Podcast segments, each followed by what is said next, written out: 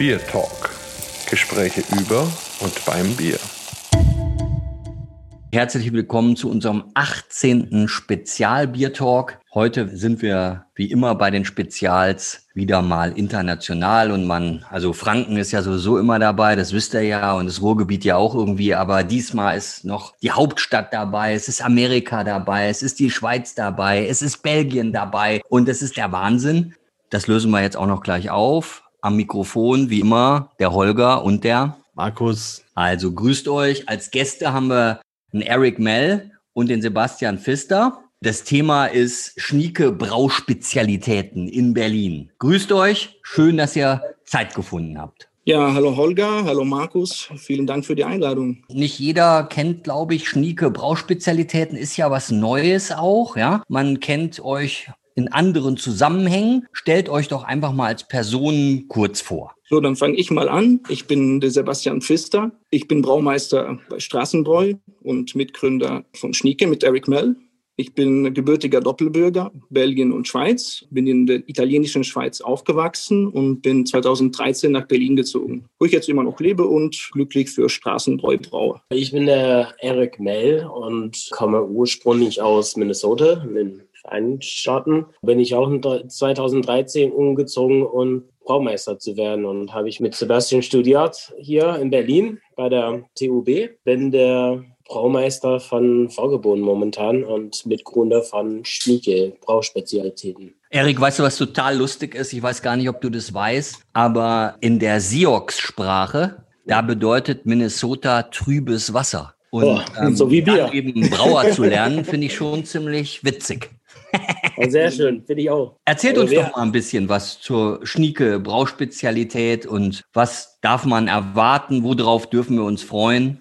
Also Schneeke haben wir dieses Jahr lanciert und wir machen ausschließlich holzfassgereifte Biere. Wir haben tatsächlich schon vor ein paar Jahren angefangen, weil solche Biere brauchen halt Zeit. Und daher konnten wir nur dieses Jahr die ersten Biere rausbringen, obwohl die ersten zwei Sude schon spät 2018 gebraut wurden. Und wir haben jetzt angefangen mit eben zwei Biere. Eins heißt Mumpitz das ist ein Sauerbier mit einem Hauch Himbeere aus dem Bourbonfass und Hayabubu, ein Belgian Imperial Stout, auch aus dem Bourbonfass. Sehr gut. Und die vorbelegten Fässer kommen dann immer aus den USA oder wo kommen die her? Also nicht immer. Generell eben ist unser Thema Holzfassreifung. Das heißt, wir mögen eigentlich alles, was aus Holzfässern kommt. Und jetzt haben wir zwei Bourbonfässer genommen, weil Bourbonfässer eignen sich halt richtig, richtig gut für Bier generell. Aber natürlich ist die Vielfalt auch keine Grenzen zu setzen. Da kann man auch auch ganz schön Rumfässer. Weinfässer ein bisschen schwieriger, aber da gibt es sehr viele Arten von Fässer, die man benutzen kann und ganz schön einbauen kann. Wir haben jetzt eigentlich mit Bourbon angefangen, aber das wird dann weitergehen, dass wir viele andere Sorten von Fässer mit Vorbelegung äh, erkunden werden und verschiedene Biersorten da, da drin machen werden. Ihr kennt vielleicht Markus Eder?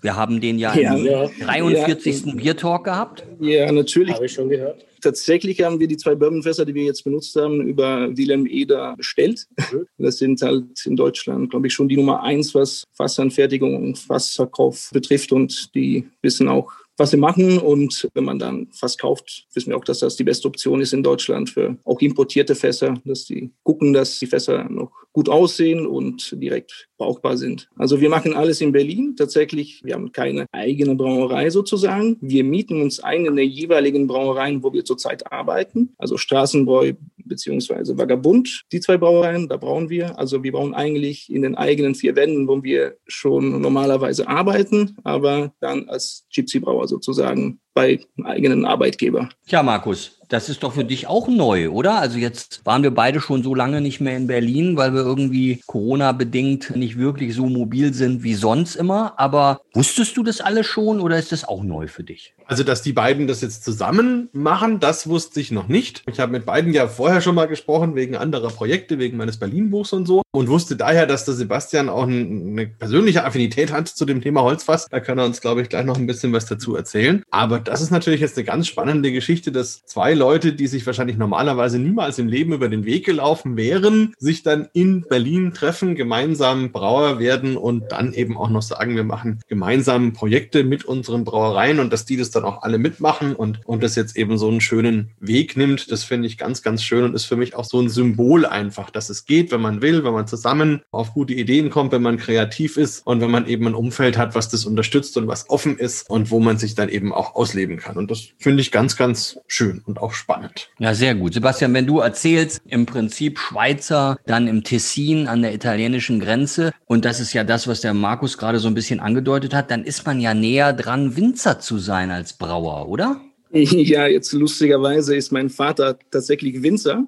Und ich habe mein ganzes Leben, bevor ich ausgezogen bin, in der Weinerei verbracht und habe immer mitgeholfen. Habe sogar, glaube ich, mein erstes Holzfass als kleiner Bub mit neun oder zehn ausgewaschen mit einem Hochdruckreiniger. ich weiß nicht, ob ich das überhaupt erzählen darf. Gibt es Fotos davon?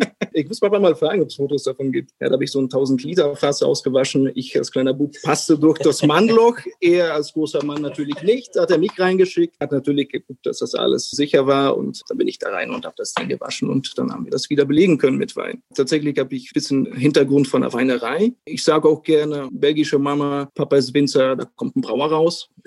So einfach ging das dann aber nicht. Ich habe erst 19 angefangen zu brauen als Hobbybrauer. Da habe ich mal eine gute Empfehlung bekommen von dem Vater eines meiner besten Kumpels aus der Kindheit. Der war Braumeister und hat eine Brauerei aufgemacht im Tessin Ende 90er, die Officina della Birra. Und mit denen war ich immer gut in Kontakt, habe da auch ab und zu mal mitgeholfen bei so kleinen Jobs in der Brauerei. Und irgendwann meinte er von, hey Seba, du müsstest mal anfangen, zu Hause zu brauen. Habe ich gemeint, ja, mach ich mal. Hatte mir eine, eine Webseite gegeben in der Schweiz, wo ich die Sachen bestellen kann. Habe ich dann gemacht, habe mich tatsächlich im Brauen verliebt und dann war der zweite Schritt mal anfangen, tatsächlich professionell zu brauen. Und wenn man Hobbybrauen mag, das ist das eine, aber dann wirklich morgens in der Früh um halb vier aufstehen, um dann zwölf Stunden äh, zu ackern, das ist dann wieder das andere. Und das habe ich dann gemacht und tatsächlich herausgefunden, hey, den Job liebe ich und habe das dann weitergemacht. Und der weitere Schritt war dann nach, nach Berlin zu gehen, um Diplombraumeister zu studieren. Da muss ich eigentlich meiner Mom verdanken, die mir da so ein bisschen einen Push gegeben hat, meinte, Kind, du spinnst, du musst nach Berlin.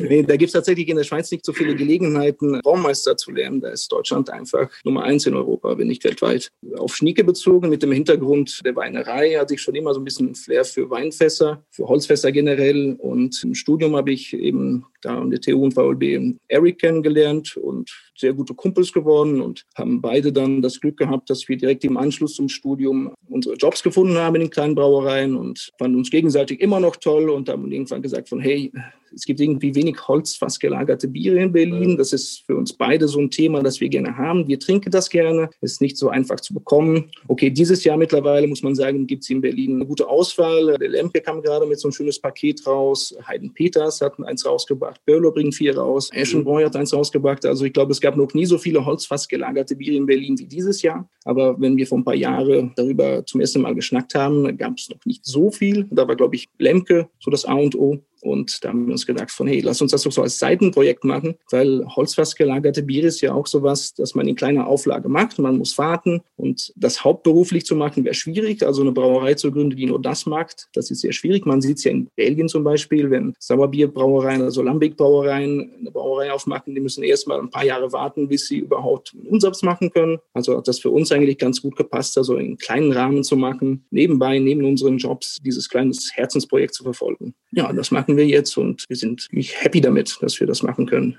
Also ich würde jetzt vorschlagen, Markus, du verrätst uns mal, was du dir für heute überlegt hast und wir machen mal unser erstes Bierchen auf. Können wir machen.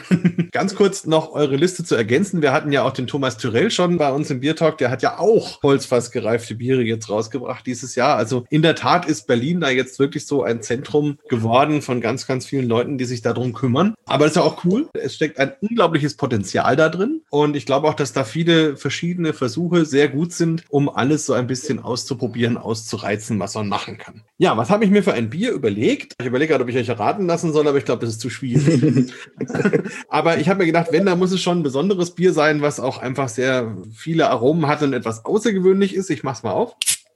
Also ihr habt schon eine Dose und wenn man das Ganze jetzt dann in das Glas laufen lässt, dann haben wir ein fast pechschwarzes Bier. Obendrauf ein ganz, ganz dunkelbrauner Schaum, leicht rötlich gefärbt. Wenn man reinriecht, dann hat man Schokolade und Kokos und Karamell und Kaffee und sehr, sehr intensive Aromen. Es hat, muss ich gerade mal gucken, 10,8 Prozent Alkohol. Also sowas würdet ihr wahrscheinlich in ein Holzfass stecken. und es ist ein Imperial Stout von Frau Gruber und es heißt Macaron und ist eben mit, mit Kokosflocken von so Kokosmakronen und eben jeder Menge Haferflocken und, und Malzen, natürlich Ostmalzen. Probiere ich mal einen Schluck. Mm. Ja, sehr vollmundig, sehr cremig, sehr weich, unglaublich intensiv. Und für die Uhrzeit, liebe Hörer, wir sind jetzt hier schon am Abend, ist es auch ein schönes Bier, um in den Abend zu starten. Also Prost auf euch, auf euren Erfolg, auf eure tollen Biere. Auch für die Hörer noch ganz kurz, ich habe die beiden hier auch schon stehen, habe ich mir schon kommen lassen und freue mich auch total. Habe sie mir allerdings für die Weihnachtsfeiertage aufgehoben. Wir zeichnen hier ganz kurz vor Weihnachten auf und werde euch dann im nächsten Biertalk erzählen, wie toll das Weihnachtserlebnis war. Und ihr könnt natürlich die beiden Biere auch bei den beiden Jungs bestellen. Das werden wir in den Shownotes noch verlinken und vielleicht erzählen sie es ja währenddessen noch ein bisschen. Erik, magst du vielleicht einerseits noch ein bisschen was von dir erzählen? Also wie kommt man überhaupt aus Minnesota auf die Idee, nach Berlin zu kommen und wolltest du nicht eigentlich lieber 25 verschiedene IPAs brauen. Und was hast du dir für ein Bier mitgebracht? Ja, damit habe ich angefangen, als ich halt ziemlich jung war. Also 14 oder so hatten wir ein Alcohol Awareness Class. Und die haben mir erzählt, wenn Hefe und Zucker vorhanden sind, dann wird Alkohol produziert. Bin nicht direkt nach Hause gegangen, habe ich nur Guava-Saft als Nährmedium in die Hefe und Brothefe. Dann habe ich sofort ein, quasi einen Wein hergestellt. Es war eklig, aber trotzdem bin ich weitergekommen und mit 16 oder 17 oder so, dann habe ich halt angefangen, Bier zu brauen als Hobby. In den USA natürlich hat viele IPAs. Wir Amis sind dafür bekannt, aber wir haben damals richtig schöne Stouts mit Zimt und alles gebraut. Dann musste ich was lernen beruflich und lange Reise durch Schottland, Schweden, Deutschland ein paar Mal habe ich meinen ersten Job gefunden. Das war als Corporate Social Responsibility Analyst. Und bin ich damit nach Deutschland umgezogen, habe ich in Frankfurt gearbeitet, war irgendwie entlassen wegen Umstrukturierung und habe ich eine Career Specialist bekommen. Das war in der Finanzbranche und dann habe ich erklärt, dass ich halt auf Frauen stehe und so. Und sie hat auf jeden Fall den Twinkle in my eye gesehen und sagte, kann ich Ihnen nicht damit helfen, aber ich sehe es sofort. Sie haben so eine Leidenschaft und sollen Sie das denn machen? Dann habe ich herausgefunden, wie man das macht. Habe ich ein Jahrespraktikum mit Heidelberger gemacht, da in Heidelberg bin ich umgezogen, um zu studieren hier in Berlin, da ich halt Braumeister werden könnte. Habe ich mein, mein Hobby als Karriere dann gemacht in dem Sinn, aber bin auch Quereinsteiger quasi oder so. Warum ich in Deutschland allgemein bin? Ich liebe Deutschland eigentlich seit einer langen Zeit. Ich habe Deutsch in der Highschool gelernt und dann bin ich hier für die Liebe gekommen. Also meine Frau hat in Heidelberg studiert und ja, so geht's. Also es sind dann doch die deutschen Frauen, die hier die Stiche machen, oder? Also. Die kommt nicht aus Deutschland. Wir haben auch in Schweden kennengelernt. Ich sage nicht was äh, Schlechtes über deutsche Frauen, aber das, das, das, auf keinen Fall. es gibt ja auch jede Menge Lieder rund um Heidelberg und die Frauen und Herzen, die man da verliert und so weiter. Also, genau. Also, ich weiß jetzt nicht, ob ihr beiden gemeinsam ein Bier habt oder jeder eins, aber es wäre Zeit fürs nächste Bierchen. Ja, wir würden gemeinsam eins aufmachen und tatsächlich ganz egoistisch eins von uns. Sehr gut. Wir sehr hofften gut. ja vorhin, dass Markus auch eins von uns aufmachen würde. Aber das finde ich ja gut, dass Markus du die für Weihnachten hältst. Dafür sind sie ja auch gedacht für festliche Genau. Gelegenheiten, für tolle Gelegenheiten. Und ja, wir machen jetzt mal unser Mumpitz auf, was unser erstes Bier war. Schön aus der 075er Champagnerflasche. Bin nah genug ans Mikrofon. Ja, Eric, vielleicht kannst du was zu unserem Mumpitz erzählen, was ich gerade einschenke. Wie erwähnt, ich bin Baumeister von Sorgebund und habe ich dieses Bier da gebraut eigentlich. Und das ist ein, ja, was ist es? Das ist ein Mumpitz. das ist eigentlich ein, Also Bierstil-technisch absoluter Schwachsinn. Also Genau. eben Mumpitz. es hat Roggenmalz da drin, es hat verschiedene Karamälze da drin, ist gar nicht süß und hat diese Brettanomyces von Tocino. Ja, also wir nennen es ein Barrel-Aged Fruited Sour, also ein Sauerbier mit Früchte, aber es hat einen Hauch Himbeere drin, aber jetzt nicht so viel, dass man denkt, oh mein Gott, wir trinken jetzt Himbeersaft. Wir mögen das Ganze ein bisschen balancierter. Eric hat da im Rezept noch ein bisschen Karamalze mit eingebaut, aber auch nicht, um einen von Hocker abzuhauen. Aber stilmäßig ist es ganz schwierig, das Bier einzuteilen. Es wurde dann noch nachvergoren im Bourbonfass mit wilden Brettanomyces aus meinem Vater seine Weinerei. Da haben wir jetzt auch wieder ein bisschen eine Connection eben zur Weinwelt aus meiner Familie. Ich habe mal ein Holzfass von ihm bekommen. Ich habe einige liegen beim Straßenbräu und in eins dieser Holzfässer kam tatsächlich eine Brettanomyces mit und die hat dann das Bier, ein Triple, was ich da drin hatte, nachvergoren und ich dachte, opla, hi, aber es war eigentlich ganz gut, weil es gerade ein guter Bierstil dafür war und das Triple habe ich jetzt immer noch ein paar Fläschchen davon und habe dann einfach diese Brettanomyces daraus isoliert und die weiter gezüchtet und die bei uns bei Schnieke mit eingebaut bei unserem ersten Bier. Und das gibt so einen schönen, weinigen Abschluss beim Bier. Es ist eben nicht so ein Brett, wie man sie üblicherweise kennt, wie so eine Buxelensis, die so ganz wild und Pferdedeckemäßig ist, sondern es ist eher eine Brett, die so ein bisschen sanfter und weiniger und ganz leicht fruchtig ist. Ja, die ist ja auch aus dem Tessin. Da ist es ja auch Programm, so zu sein. Also, wie findet ihr die Rezepte? Also, wenn man jetzt sagt, die Italiener zum Beispiel, die kommen ja eher von der Speise und stellen sich erst eine Speise vor und entwickeln dann dazu eine Bierrezeptur. Bei den Deutschen würde ich sagen, wir kommen eher vom Prozess und und von der Technik. Die Amerikaner, glaube ich, die können alles. Aber wie macht ihr beiden das? Wie entwickelt ihr die Rezepte? Wo kommt ihr her? Also wie, was denkt ihr zuerst? Oh, das hängt davon ab, was man brauen wollt. Also ich fange eigentlich mit den Zutaten an. Malz vor allem, was für ein Basis es bildet. Und dann natürlich die Hopfen dazu. Hier spielt Hopfen wirklich fast keine Rolle. Das ist halt ein sehr komplexes Arom, das wir haben, aber das ist alles durch die Gärung und die verschiedenen Zutaten. Wir haben natürlich ein paar Bourbonfässer gekauft und haben ja dann ein paar Shots von Bourbon getestet, was wir uns vorstellen können, was am besten passt. Das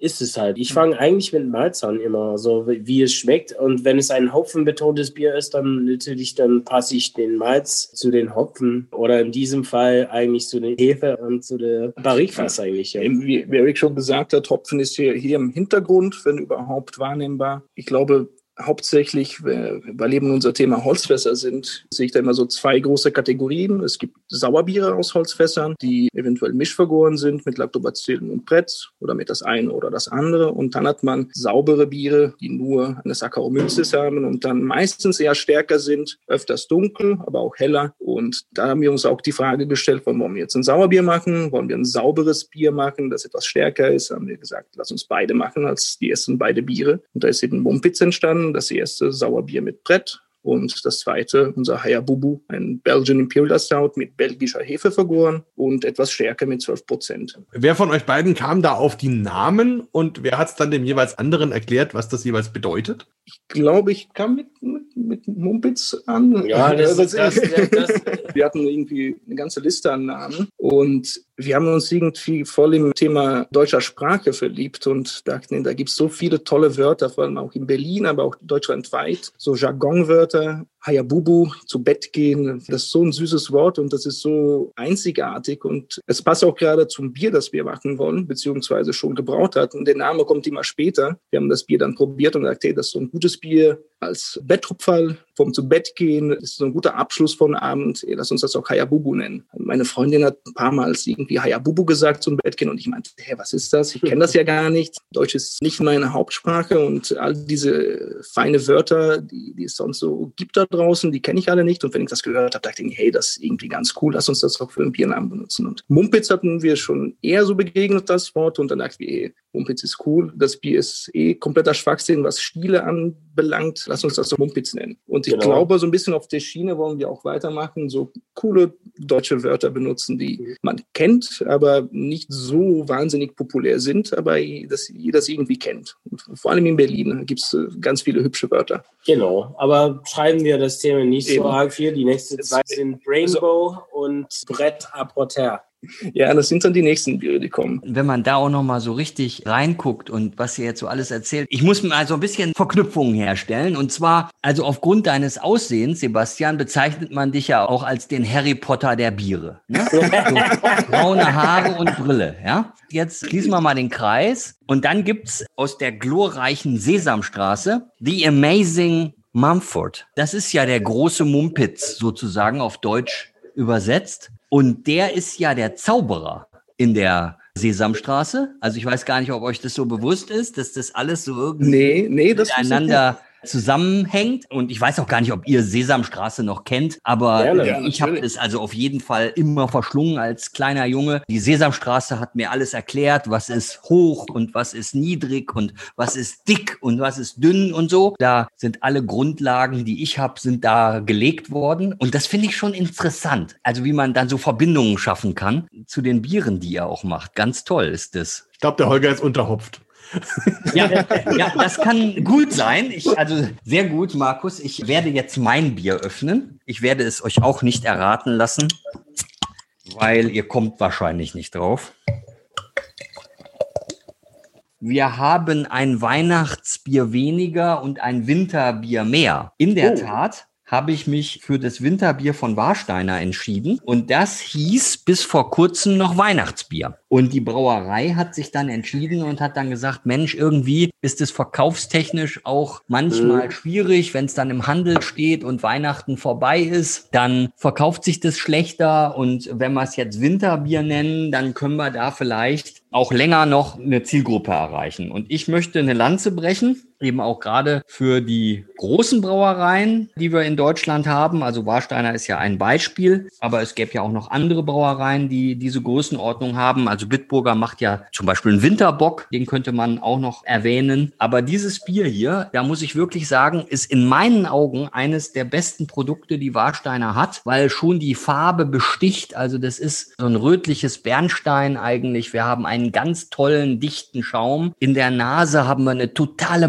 Malznote, eine Karamellnote, wo man so richtig auch an Weihnachten denkt. Und im Trunk ist die Malzaromatik total im Vordergrund. Es ist ein unglaublich ausbalanciertes Bier, was ich jedem wirklich empfehlen kann. Also das ist ein schönes Bier zur Jahreszeit und ich weiß nicht, ob ihr es kennt, aber wenn nicht, probiert's mal aus, versucht mal eure Vorurteile, die ihr möglicherweise im Kopf habt, einfach beiseite zu schieben. Probiert mal dieses Bier und ich habe schon oft also da hieß es noch Weihnachtsbier, auch in Blindverkostungen das Bier einfach eingebaut, beziehungsweise habe Verkostungen gegeben und einfach erstmal nicht erzählt, was es für ein Bier ist. Und dieses Bier hat immer absolut begeistert und hat 13,5 Prozent Stammwürze und hat einen Alkoholgehalt von 5,6 Prozent und Schön. ist für eine Brauerei, die ihre Kernkompetenz im, im Pilzbrauen hat, also ein wahnsinnig tolles malzaromatisches Bier. Also ich kann da nur dafür werben. Ich probiere gerne jedes Bier und vor allem, wenn es so unwahrscheinliche Hintergründe hat, bin ich immer wieder für Überraschungen zu haben. Also das würde ich auch gerne probieren. Das klingt gut mit Stammwurzel von 13,9. 13,5. 13,5, wenn nur 5,6 Prozent Alkohol hat, hat man deutlich gute Restextrakte. Also ich Ja, kann mir das gut ist vorstellen, dass ziemlich passt süßlich, So Winter auf jeden Fall, ja, auf jeden Fall. Nee, genau. Also es ist, also es ist wirklich, also ich sag mal, ich wüsste jetzt auswendig nicht, was es für eine Bittereinheit hat, aber es schmeichelt der Zunge, ja. Ist so ein richtig schönes malzaromatisches Winterbier. Also da ist der Name ist wirklich Programm. Müsst ihr einfach mal ausprobieren. Ich habe mir halt einfach gedacht, draußen fängt es jetzt an weihnachtlich zu werden. Ich komme auch so langsam in die Stimmung, in die Weihnachtsstimmung. Und da habe ich mir doch gedacht, das ist ein schönes Bier. Und ich habe dazu Plätzchen und die schmecken Oh, ganz, ganz toll dazu. Ja. Man, man könnte natürlich ketzerisch sagen, im Grunde ist das ein filtriertes fränkisches Märzen. Markus, also du brauchst gar nicht den Ketzer zu machen, weil du bist es ja, sondern ich könnte mir vorstellen, also die oberfränkische Zunge würde auch Ja dazu sagen. Und Auf du kennst Fall. es sicher auch. Eben, ich kenne es ja. Und ich, ich habe schon immer gesagt, im Grunde ist das ein Kellerbier, nur halt anders verpackt. Deswegen ist es einfach auch richtig gut und schmeckt gut und ist schön harmonisch und ist auch was, was der Süddeutsche gerne mal trinkt. Vielleicht an euch beide noch mal kurz die Frage, wie habt ihr denn die deutsche Bierwelt erlebt? Also wenn man jetzt aus Amerika oder aus der Schweiz nach Deutschland kommt und dann vielleicht erstmal in Berlin landet, habt ihr ja sicherlich bald gemerkt, dass Deutschland gar nicht ein Bierland ist. Was hat euch denn gefallen? Also du sagtest genau richtig, Markus. Deutschland ist, was Bier betrifft, nicht ein homogenes Land, sondern es gibt viele Regionen. Das, was man sich von außen immer vorstellt, ist tatsächlich das, was in Franken und Bayern so stattfindet, mit einer sehr tollen Bierkultur, mit viel Geschichte und einfach viele, viele Biere. Und wenn man dann eher nach Berlin geht, also beziehungsweise als wir ankamen 2013, da gab es einige kleine Brauereien, aber jetzt auf so einer Großstadt bezogen nicht viele und auch einfach dieses Gefühl von, man hat irgendwie eine große Bierkultur, wie es in, äh, in Franken gibt, die war meiner Meinung nach nicht, überhaupt nicht vorhanden. Berlin hat zwar seine Berliner Weiße, aber die ging ja verloren und die wurde erst in den letzten Jahren wieder aufbelebt. Es gab natürlich die, die man im Supermarkt finden konnte, aber das wissen wir alle, dass das nicht so wirklich die echte ist. Und normalerweise, wenn man in irgendeiner Kneipe war und man nach einer Berliner Weiße gefragt hat, hat man ja immer den Klassiker vorgeschlagen, es mit Sirup zu vermischen, was bei Brauer natürlich sehr verpönt wird. Richtigerweise bei den richtigen Berliner Weiße, die wird man ja ohne den Sirup, braucht man ja gar nicht. Da ist genügend Geschmack drin. Aber ja, so Berlin als Bierstadt, wir haben eher die ganze Entwicklung gefühlt, also die starke Entwicklung der letzten Jahren miterlebt. Als wir unser Braumeisterstudium abgeschlossen haben, war so gerade die Welle los. Die ersten äh, neue Craft Beer Bars gingen auf. Man fand die ersten deutschen IPAs in einigen Läden und Vagabund ging auch mit der kleinen Brauerei. 2015 ging Straßenbräu auf, wo ich dann zur ersten Stunde angefangen habe. Und dann ging das Ganze so ein bisschen los und ich glaube, Berlin hatte auch einen Nachteil und einen Vorteil. Der Nachteil ist, dass sie eben eine Bierkultur verloren haben, aber der Vorteil ist, dass da auch jetzt Raum ist für Neues. Und zum Beispiel, wenn man jetzt nach Franken geht, da ist schon so viel vorhanden, da braucht man eigentlich keine Revolution und eher eine Weiterentwicklung, wenn überhaupt. Aber da ist schon so viel Schönes vorhanden, dass muss man gar nicht irgendwie überlappen mit was anderem. Da wäre weniger Platz äh, für sowas, was wir jetzt zum Beispiel machen. Und in Berlin, weil da eben so ein bisschen mehr diese Tabula rasa ist, gibt es da mehr Platz für Neues und auch neue Bierstile aus dem Ausland. Und so habe ich das ein bisschen empfunden, dass Berlin da ein bisschen internationaler ist, generell auch kulturell in verschiedenen Bereichen und auch im Bierbereich jetzt interkultureller geworden ist, auch eben dank dem, dass da Platz war. Und im Rest von Deutschland kann ich nicht so richtig sagen. Norddeutschland ist ja für das norddeutsche Pilz bekannt, ein bisschen herber, aber ich war jetzt nicht so oft in Norddeutschland unterwegs, dass ich sagen könnte, was die äh, Brauereien da so alles anstellen.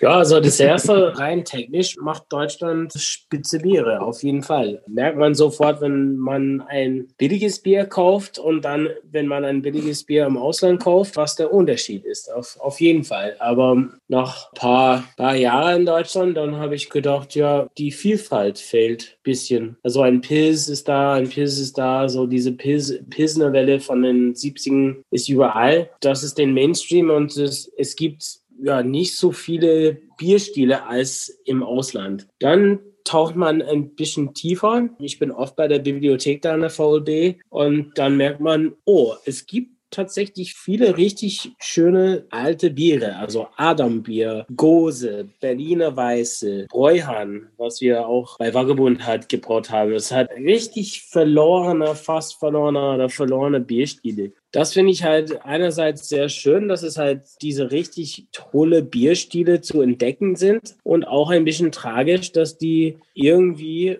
verloren sind. Ich spiele auch damit also viel, dass wir diese alte Biersorten wieder zu Leben bringen. Ich bin auf jeden Fall halt super begeistert, dass in, vor allem in Berlin und Hamburg, dass man langsam halt richtig gute Auswahl hat von viele verschiedene Brauereien, viele verschiedene Biersorten. Die Klassiker, die traditionelle Bierstile, die sind echt, echt top, aber es gibt andere, die verloren sind. Und was mir auch halt seit ewig bis sie verwirrend ist, ist, dass fast alle Biergenießer vom Ausland, die kommen eigentlich nach Deutschland und die denken mal, ja, was für ein Oktoberfest gibt es da in Heidelberg oder was für ein in Bremen oder so. Und das ist halt in München natürlich, dann gibt es Oktoberfest und alle wollen nach München, egal was für ein Jahrzeit es ist, die Biere dann durch zu verkosten. Aber nur die richtigen Kenner wissen, dass Oberfranken und Bamberg halt richtig ein Vielfalt anzubieten hat. Das war richtig schön zu entdecken. Ich bin mehrmals da. Oh, ich muss auch erwähnen, also Rauchbier, das ist halt oh, ja. echt, also, echt was Schönes, was nicht Mainstream ist. Ein Bierstil, der in Deutschland noch lebt, finde ich ja. halt also, toll. Mein, mein, erstes Mal in Bamberg war eine Offenbarung. Einfach so eine tolle Stadt und wie Bier erlebt wird und die Qualität des Bieres dort und ah, einfach nur toll. Also und eben auch Rauchbiere bin ich selber großer Fan mittlerweile. Mein erstes, das ich vor vielen Jahren probiert hatte, war nicht so meins, aber mittlerweile finde ich das richtig toll und alle denken immer an Schlenkerler, wenn man nach Bamberg geht, aber ich bin persönlich großer Spezialfan. Mein erster Stopp ist immer entweder bei Spezial direkt in der Brauerei oder auf dem Keller und oh, so ein schönes Ungespundetes von denen, einfach nur toll. Top. Also das mhm. geht jetzt ja runter wie Öl. Wie Öl, ja. ja. Ganz groß. Sehr schön, freut mich. Wobei ich sagen muss, Holger, ich glaube, wir müssen die beiden mal einpacken und in deine Heimat fahren, dass sie mal die Kölner und die Düsseldorfer Bierwelt kennenlernen und da auch noch mal ein bisschen erleben, dass es durchaus auch dort gelebte Vielfalt gibt, oder? Naja, also ich kann euch nur empfehlen, also beispielsweise Fiege, Fiegepilz und dann mal einen Pilzbock da zu genießen. Das wäre schon mal was, da würde ich mit anfangen. Aber wir können natürlich auch nach Dortmund in die Bergmann Brauerei fahren und da mal ein Adam-Bier auch verkosten. Also unbedingt, wir müssen das machen. Also Bierreisen sind ja, ja so also immer. Ich, ich schäme mich ja so ein bisschen, dass ich noch in, nicht in Köln und Düsseldorf war und auch noch nicht in Leipzig, um eine gute Gose zu trinken. Also ich habe da noch einiges nicht gesehen, obwohl ich jetzt ja, oder Altbier in Deutschland bin. Also ich müsste da eigentlich, ja, ich müsste da eigentlich ein bisschen mehr rumreisen, wenn man wieder darf.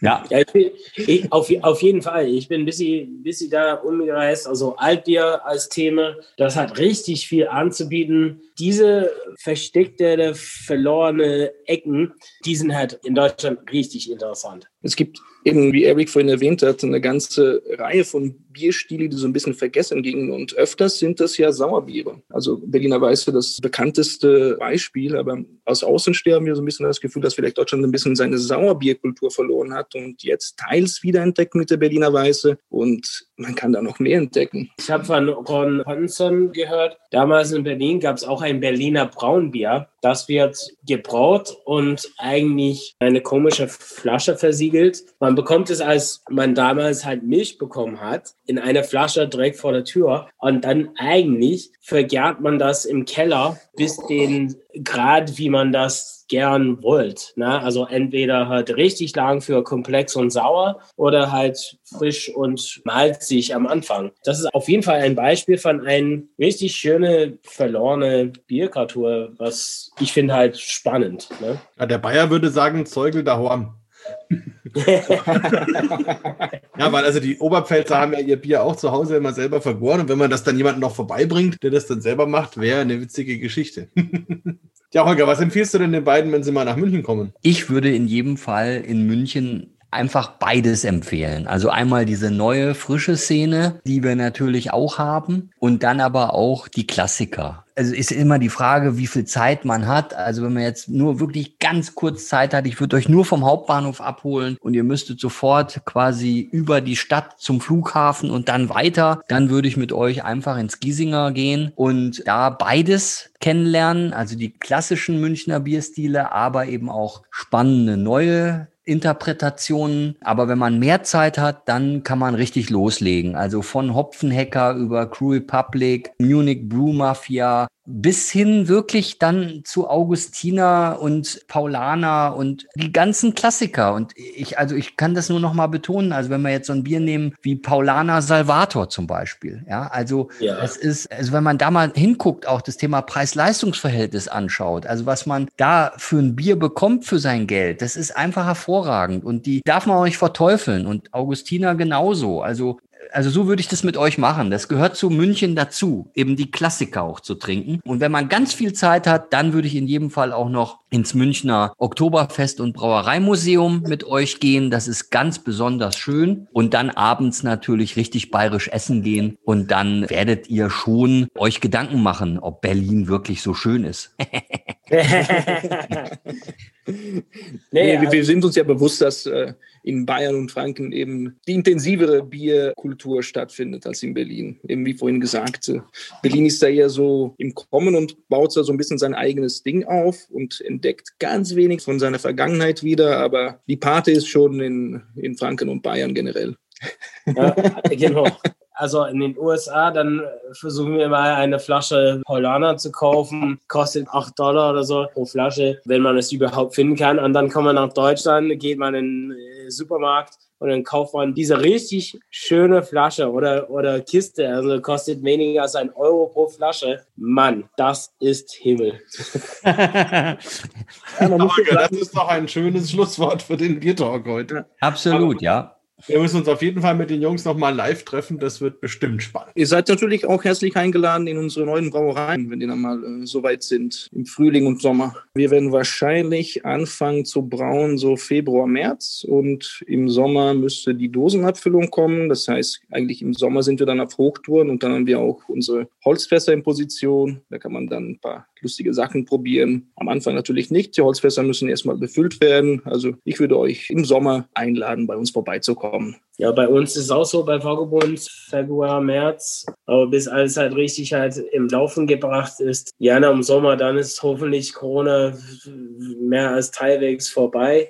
Dann können wir einen richtig schönen Abend dann also ich bin auf jeden Fall dabei und freue mich darauf. Vielen, vielen Dank für eure interessanten Lebensläufe und Geschichten und Offenheit. Und also ich bin sehr gespannt auch auf die neuen Produkte, die ihr da aus dem Fass zaubert. Auf ein Wiedersehen in Berlin. Prost!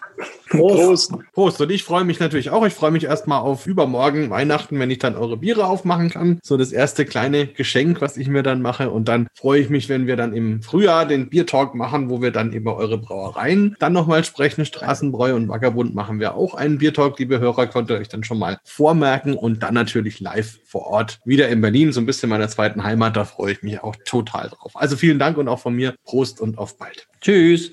Tschüss. Tschüss. Biertalk der Podcast rund ums Bier. Alle Folgen unter www.biertalk.de.